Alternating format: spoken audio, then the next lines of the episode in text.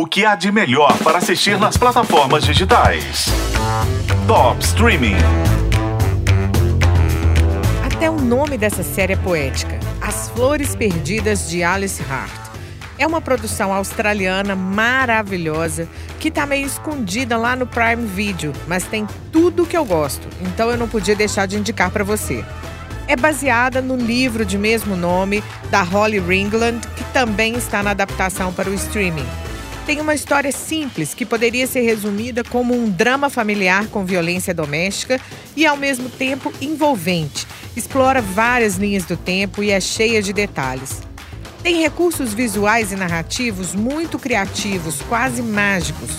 Tudo e todos na série giram em torno de flores, e muitas vezes os personagens se comunicam não com diálogos, mas com flores, sejam naturais, esculpidas, bordadas, enfim, cada flor tem um significado, representa um sentimento e dá nome a um episódio. Isso sem falar na fotografia maravilhosa. Tem mistério. Os personagens principais todos se conhecem e compartilham um passado, mas meio que fingem que nem sabem quem são os outros e a gente vai descobrindo esses laços aos poucos.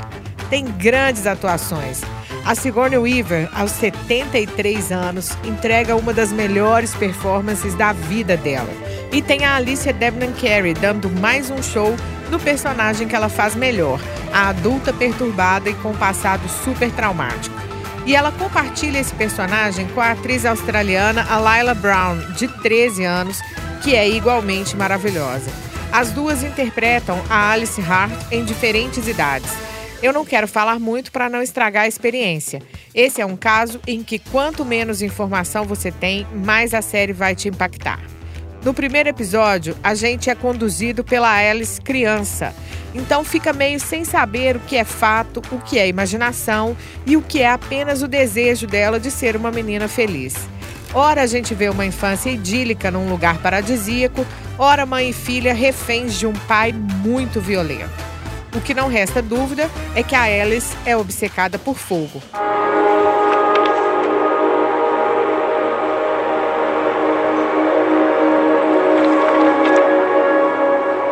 No final de sua vida, a fênix faz um ninho antes de arder em chamas.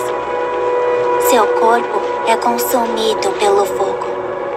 E então ela ressurge das cinzas, renascida. Acontece uma tragédia já no comecinho e eu te dou a dica do que será. O fogo é um elemento que requer três coisas para queimar: ignição, combustível e oxigênio. A Alice acaba indo morar com a avó que ela nem sabia que existia.